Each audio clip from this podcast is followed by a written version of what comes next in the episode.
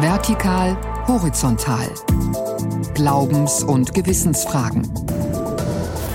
Ein Podcast von NDR Info.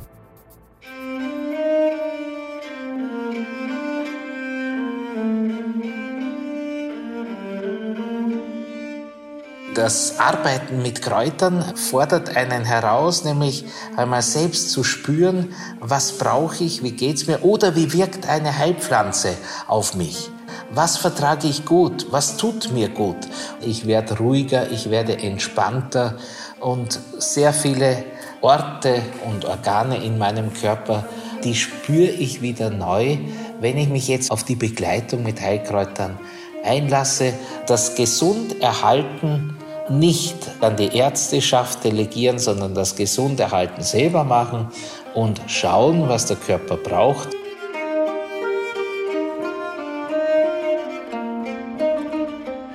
Welche Kräuter, welche Pflanzen helfen eigentlich bei Nervosität, Schlafstörungen oder bei Bauchschmerzen. Um die heilende Kraft der Natur soll es heute gehen und welches Wissen wir eigentlich wir noch von den alten Traditionen und Rezepten der Klostermedizin in unserem Alltag verwenden.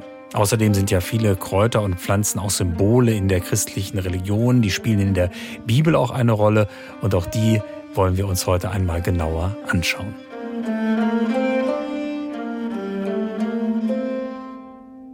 Herzlich willkommen zu dieser Folge von Vertikal Horizontal, sagen heute Florian Breitmeier und Miriam Stolzenwald. Hallo. Miriam, du hast mit spannenden Menschen für diese Podcast-Folge gesprochen. Bevor wir uns gleich konkreter mit dem Thema beschäftigen, würde ich einmal gern die Begriffe Kräutermedizin, Klostermedizin und Schulmedizin voneinander abgrenzen bzw. die Definition schärfen. Wie unterscheidet man denn die Begriffe? Klostermedizin meint die Medizin im 6. bis 12. Jahrhundert, also auch während des Mittelalters. Diese Medizin basierte auf Pflanzenheilkunde, war also Kräutermedizin. Die Klostermedizin wurde meist in Klöstern ausgeübt, weil eben früher die Klöster auch Orte waren, die autonomes Leben angestrebt haben, wo alte Schriften aufbewahrt oder überhaupt erst angefertigt wurden. Und es gibt Hinweise darauf, dass die Benediktiner im frühen 6. Jahrhundert festgelegt haben, dass zum autonomen Leben auch eine Person gehört, die sich mit Heilverfahren auskennt. Das ist ja ein Wissen, das teilweise schon Jahrtausende alt ist und zum Teil ja auch auf die alten Ägypter zurückgeht. Und es ist ja auch klar, dass das etwas anderes ist als die klassische Schulmedizin. Ich glaube, und das ist auch das, was die Interviewpartnerinnen und Partner gesagt haben, dass es gar nicht so sehr um die Frage geht, was jetzt besser ist oder besser wirkt. Es gibt einfach Rezepturen und Kräuter, die früher angewendet oder verwendet wurden, die würde man heute nicht mehr verwenden. Den Schierling zum Beispiel, eine der giftigsten Pflanzen, die wir in Europa haben. Sowas wie die Ringelblume verwenden wir dagegen heute auch noch genauso als Salbe. In Abgrenzung dazu meint die Schulmedizin eben die wissenschaftliche Medizin. Die Kräutermedizin kann an manchen Stellen unterstützend wirken oder gut tun. Ja, schwere Krankheiten wie Krebs würde man jetzt aber ganz überwiegend wohl mit dem schulmedizinischen Ansatz behandeln. Bei der Kräuter- oder Klostermedizin kommt es auch ein bisschen darauf an, den eigenen Körper gut zu kennen.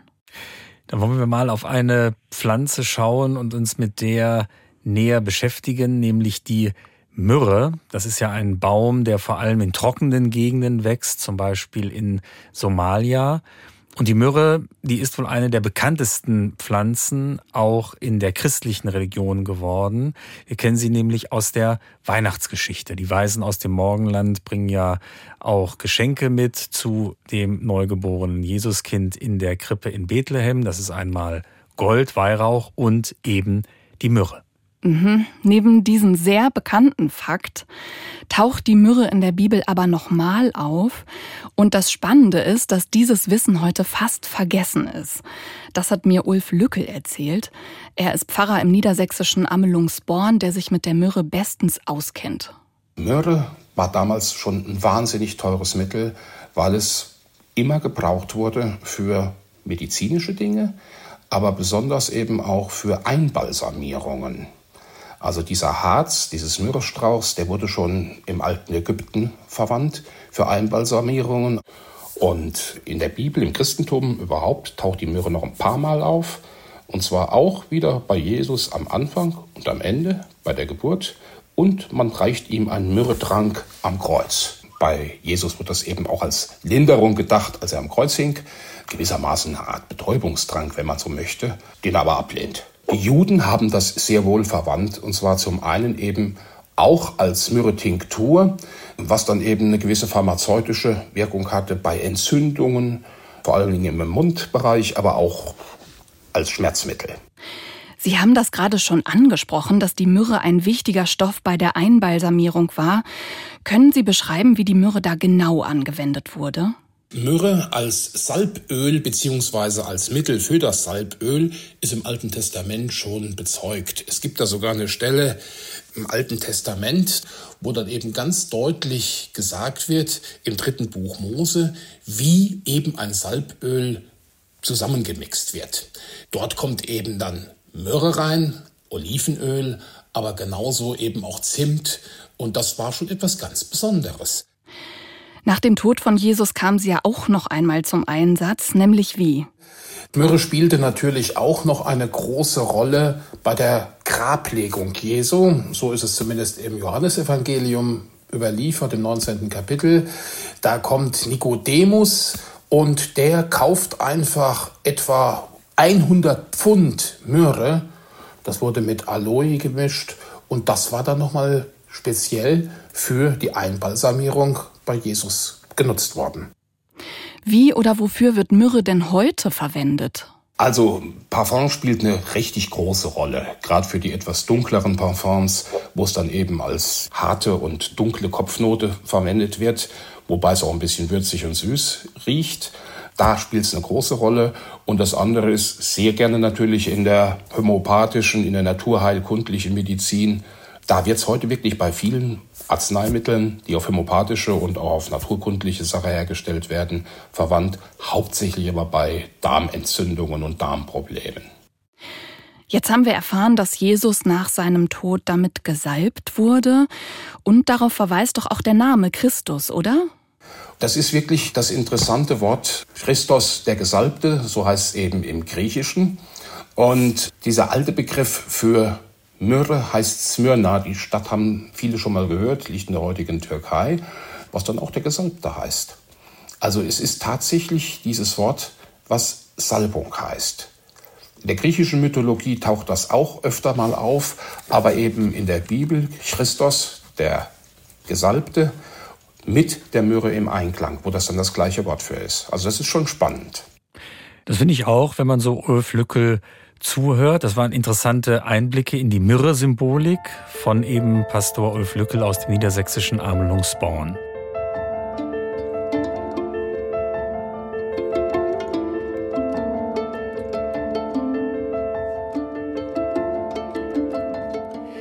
In der Bibel, da tauchen ja immer wieder Pflanzen und Kräuter auf, die eben eine starke Symbolkraft besitzen. Ich denke da zum Beispiel an den Olivenbaum, der ja seit Jahrtausenden schon vielfältig genutzt wurde und auch wird, kultiviert wird. Da gibt's ja die Oliven, dann das Olivenöl für Speisen. Es kann aber auch zur Körperpflege verwendet werden, zur Einbalsamierung, wir haben es gerade gehört, aber auch als eben eine wichtige Substanz bei der Herstellung von Parfüm.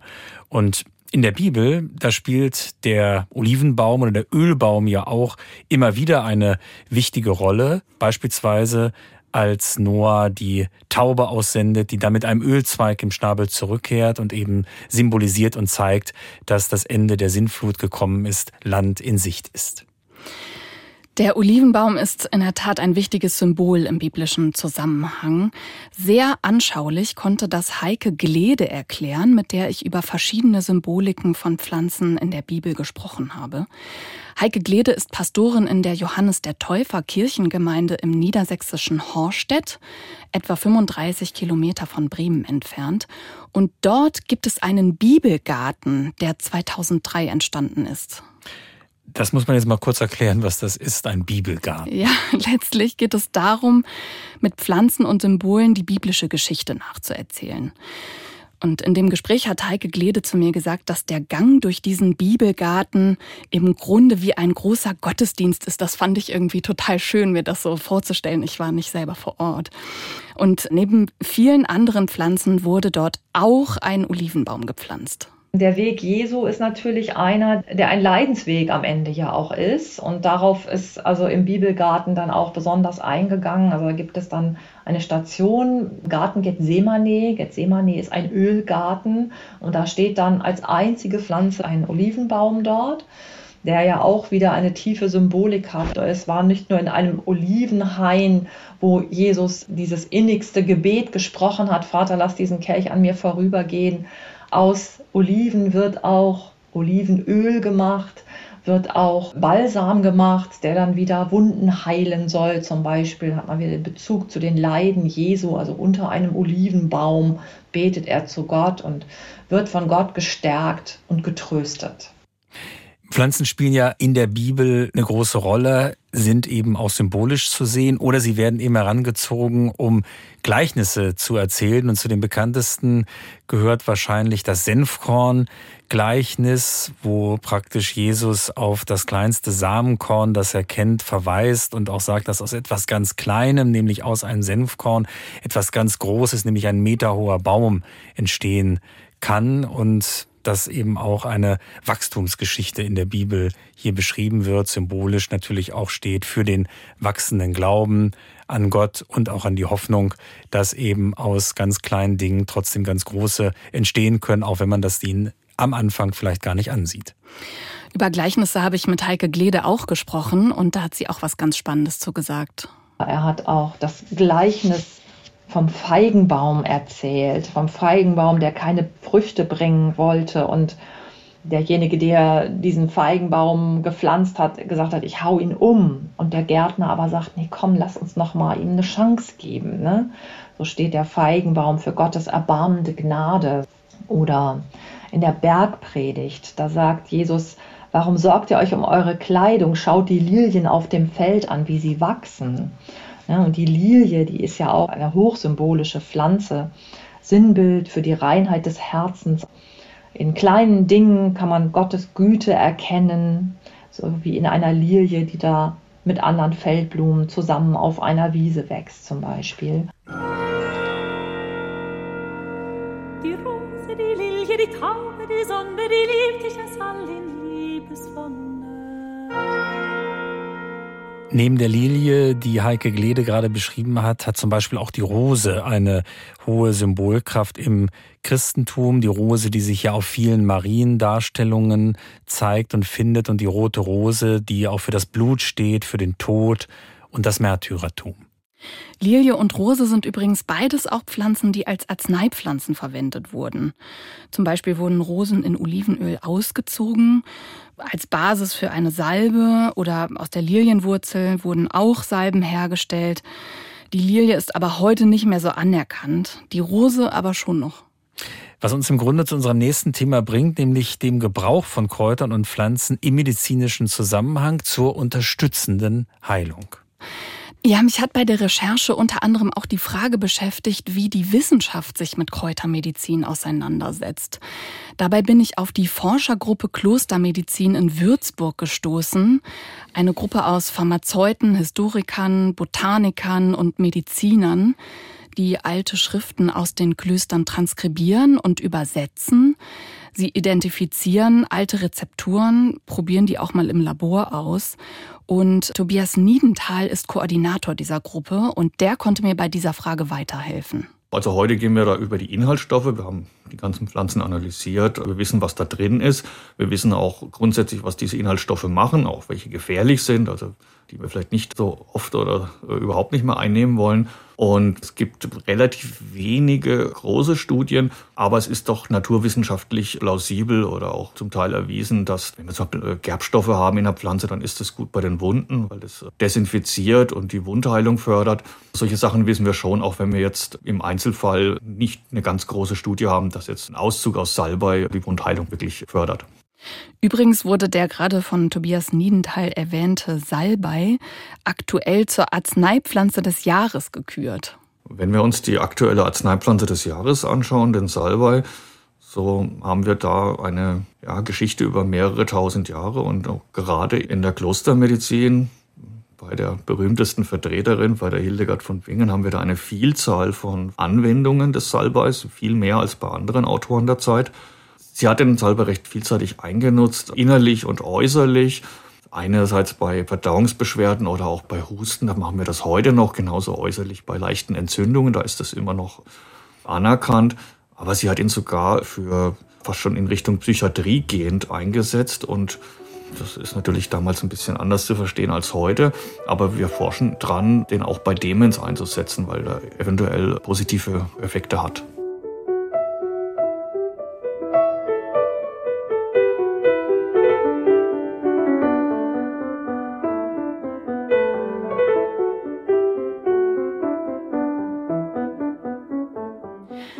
Wer sich übrigens auch sehr gut mit der Anwendung von Kräutern auskennt, ist Benedikt Felsinger, Prämonstratenserchorherr des Stiftes Geras in Österreich, der sich selbst Kräuterpfarrer nennt. Mit ihm habe ich gesprochen und er hat ganz klar gesagt, dass er Kräuter und Schulmedizin nicht trennen möchte, sondern sich beides ergänzen sollte. Also die Klostermedizin sei da, um zu begleiten und ein wichtiger Aspekt ist für ihn auch, gesund zu bleiben und den Organismus zu stärken. Bevor wir gleich den Kräuterpfarrer hören, Miriam, habe ich mir so die Frage gestellt, auch bei der Forschergruppe Klostermedizin, haben wir eigentlich das so ein bisschen verlernt, was gut für uns ist, welche Kräuter am Wegesrand stehen, was wir vielleicht auch finden, um ja, uns besser zu fühlen? Genau diese Frage habe ich Herrn Benedikt auch gestellt. Und er sagte, dass er das gerade bei jüngeren Menschen feststelle, die sich wenig mit Kräutern auskennen, dass es da oft gar nicht mehr so dieses Wissen gibt, welche Kräuter gut sind, welche man überhaupt auch verzehren kann. Und da wollte ich natürlich von ihm wissen, wie er diesen Blick dann eigentlich schärft. Ja, ich gebe einfach meine eigenen Erfahrungen weiter. Das heißt, ich muss es ja genauso tun. Das Wissen um die Pflanzen nimmt mir nicht ab, äh, jetzt konkret mit ihnen etwas zu unternehmen oder sie auch zu betrachten. Das ist ja schon einmal ein erster Schritt, dass ich mir Zeit nehme für eine Pflanze, dass ich eben im Stress des Alltags jetzt einmal aussteige und einfach nur schaue, nur da bleibe und einmal auch rein visuell die Pflanze auf mich wirken lasse. Könnten Sie denn da mal ein paar Beispiele nennen von Pflanzen, die uns gut tun, die wir vielleicht sogar im Garten haben, aber in unserem Alltag übersehen? Ja, da gibt's natürlich die Klassiker.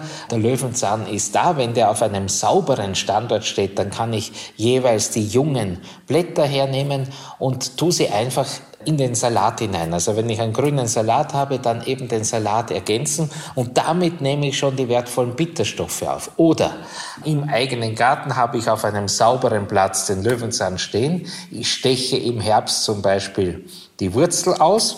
Ich putze, bürste die Wurzel ab, kann sie frisch verwenden oder ich trockne sie, schneide sie auseinander und dann kann ich die Bitterstoffe, die für den Stoffwechsel so wichtig sind, einfach ins Essen bringen, indem ich, wenn ich ein Gemüse dünste oder selbst wenn ich einen Braten mache, dass ich die Löwenzahnwurzel einfach da hineinlege und mitgare.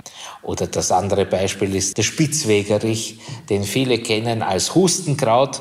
Der Spitzwegerich lässt sich genauso die jungen Blätter auch in einen Salat hineintun oder dann zu einem Tee aufgießen. Und dieser Tee ist dann wiederum nervenstärkend, denn der Spitzwegerich ist ein Bewältiger von Drucksituationen.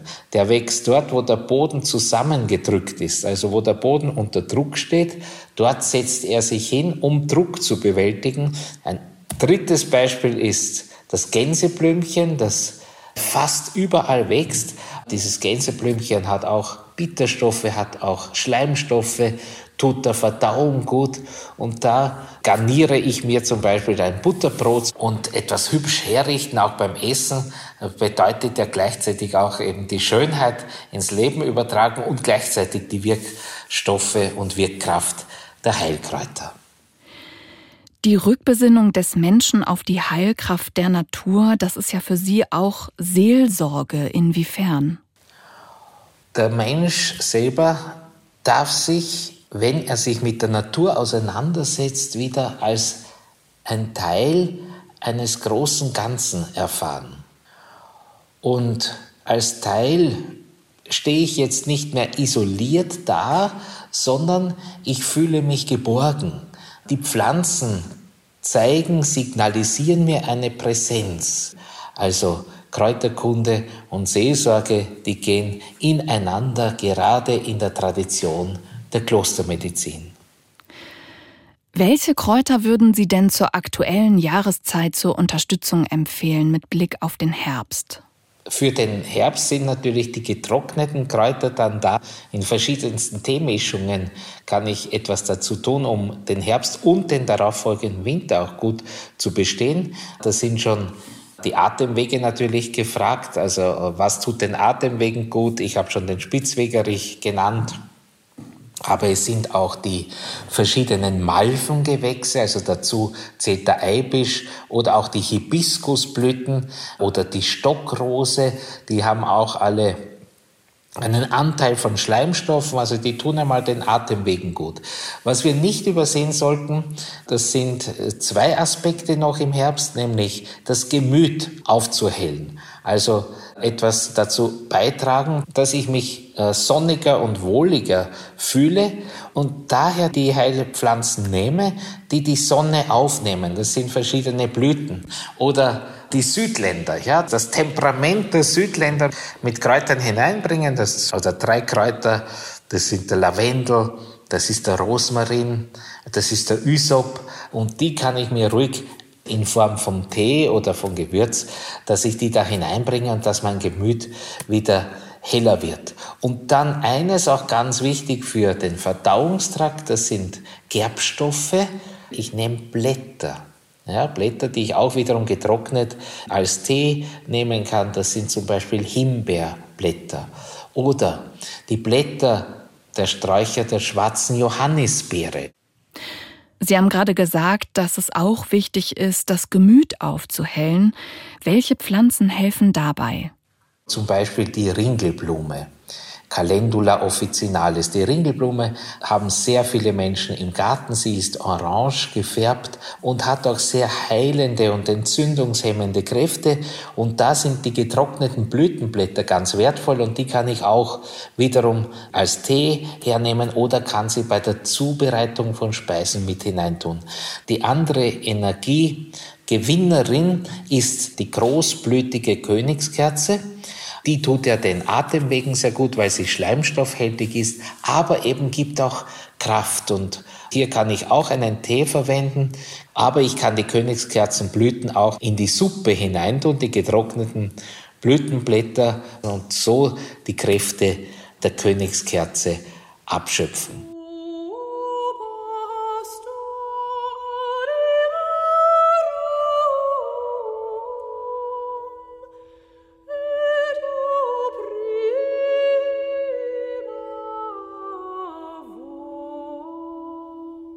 Ich finde, wenn man dem Kräuterpfarrer Benedikt so zuhört, dann kann einem auch schon bewusst werden, dass es durchaus einfacher sein kann, als man denkt, dem Körper durchaus auch was Gutes zu tun und ihn auch zu unterstützen, wenn man eben sich an alte Rezepturen der Klostermedizin erinnert oder sich auch an die Heilkraft von Kräutern erinnert. Ich würde jetzt zum Ende dieser Folge doch nochmal interessieren, Miriam, ob man sagen kann, was sich heute eigentlich gehalten hat, was sich verändert hat mit Blick auf diese Klostermedizin, auf die Heilkunde, auf die Kräutermedizin? Ist das doch eher Humbug oder was wissen wir wirklich darüber, wie wirksam diese Kunde ist? Ich denke, das kann am besten Tobias Niedenthal von der Forschergruppe Klostermedizin selbst beantworten die Sachen, die heute noch angewendet werden, also seit 1000 oder 2000 Jahren durchgehend, das ist dann den Leuten zum großen Teil überhaupt nicht bewusst. Ich glaube, so richtig bewusst wird jetzt speziell die Klostermedizin gar nicht mehr angewendet. Es gibt natürlich die sogenannte Hildegard-Medizin seit 50 Jahren, aber Das ist leider mehr Marketing, als dass man sich dort tatsächlich auf Hildegard bezieht. Also das, was dort propagiert wird, das findet sich bei Hildegard so gar nicht. Und jetzt haben wir aber doch gehört, dass die Anwendung von Kräutern und Pflanzen auch bei Krankheiten ein wichtiges Thema ist. Und ja, viele Menschen das auch sammeln, auch Kräuter kaufen. Gibt es denn da so eine Art Revival bei der Klostermedizin? Im Grunde haben wir diese Rückbesinnung ja schon seit 200 Jahren, also seit der Industrialisierung. Das ist ja die Romantik dass man aus den Städten aufs Land geht, um sich da scheinbar dem ländlichen Leben zu widmen. Also ich würde jetzt nicht sagen, dass das wirklich eine grundsätzlich neue Renaissance ist, sondern dass das einfach seit der Industrialisierung dauerhaft da ist und mal mehr und mal weniger. Ja, nach diesen vielen Informationen über die Kräuter würde ich gerne zum Schluss noch einmal in den Bibelgarten nach Horstedt zu Heike Glede springen die unser Gespräch über die Symbolik von Pflanzen sehr passend beendet hat, nämlich so. Der Bibelgarten ist so angelegt, dass zu fast jeder Jahreszeit irgendetwas blüht. Also angefangen mit den kleinen Schneeglöckchen und dann im Frühling mit den Krokussen bis nachher im Herbst da die bunten Stauden blühen. Und genauso ist eben diese Auferstehungsstation auch aufgebaut. Und da kehrt das eben nochmal wieder, diese Liebe Gottes, die einfach auch immer da ist und uns immer begleitet in unserem Leben und unser Leben bunt und schön und vielfältig macht. Das heißt, es ist schon deutlich geworden, wie sich diese alten Traditionen auch erhalten haben, welchen Nutzen auch Kräuter haben können und dass viele Menschen eben auch auf dieses Jahrtausende alte Wissen vertrauen, dass sich die Kräuter Pflanzen als Symbole auch in der Bibel wiederfinden und dass eben auch vieles Gutes und Heilsames in der Natur praktisch vor der Haustür wächst. Ja, man muss im Grunde nur die Augen offen halten. Und das war Vertikal Horizontal Glaubens- und Gewissensfragen, der Podcast aus der Redaktion Religion und Gesellschaft. Wir freuen uns über Fragen, Anregungen und auch Kritik. Wir haben eine Mailadresse, sie lautet vertikalhorizontal, geschrieben in einem Wort, vertikalhorizontal.ndr.de. Abonnieren kann man den Podcast unter anderem in der ARD Audiothek oder unter ndr.de-info. Dankeschön fürs Zuhören und mit dabei sein, sagen heute Florian Breitmeier und Miriam Stolzenwald. Tschüss. Tschüss.